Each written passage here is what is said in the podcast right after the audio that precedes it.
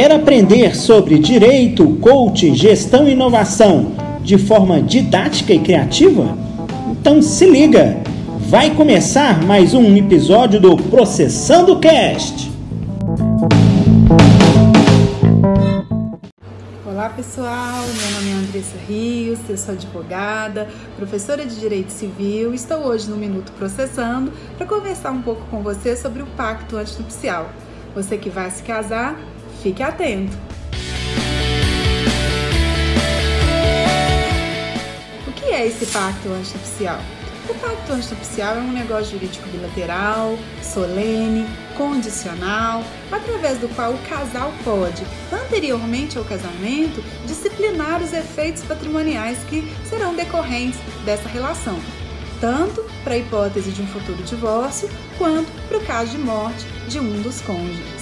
O pacto antinupcial, por ser um negócio jurídico solene, depende da lavratura de uma escritura pública perante um cartório de notas.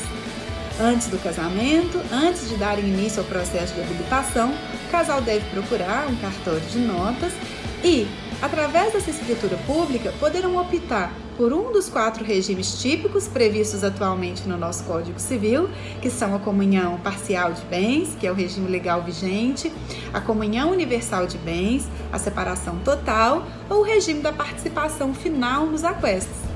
Mas para além da escolha de um desses regimes típicos, através do pacto antinupcial, o casal também pode criar um regime próprio, com regras específicas que irão reger o seu relacionamento, como por exemplo, comunicabilidade na proporção de 70% para um e de 30% para o outro, relativamente, por exemplo, aos bens móveis que venham ser adquiridos e também podem, através do pacto antinupcial, mesclar as regras dos regimes existentes.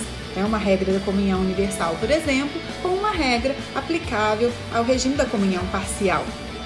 Alguns exemplos de cláusulas que podem constar no pacto antinupcial de forma a prevenir futuros litígios comunicabilidade ou não do saldo do FGTS, comunicabilidade ou não da previdência privada, de valor existente em poupanças, comunicabilidade ou não de créditos trabalhistas, né? E além disso, a administração dos bens, como serão administrados os bens particulares, como serão administrados os bens comuns, né? Na falta do pacto antinupcial, os efeitos que serão aplicáveis a esse casamento são aqueles taxativamente previstos na lei. Então, é interessante né, para muitos casais que uh, desconhecem as regras dos regimes de bens que procurem um advogado antes da celebração do casamento para se inteirar né, dos efeitos de cada um deles e das consequências futuras que cada um desses regimes poderá gerar, principalmente no âmbito do direito sucessório, o que será assunto no próximo vídeo. Espero ter ajudado. Um grande abraço!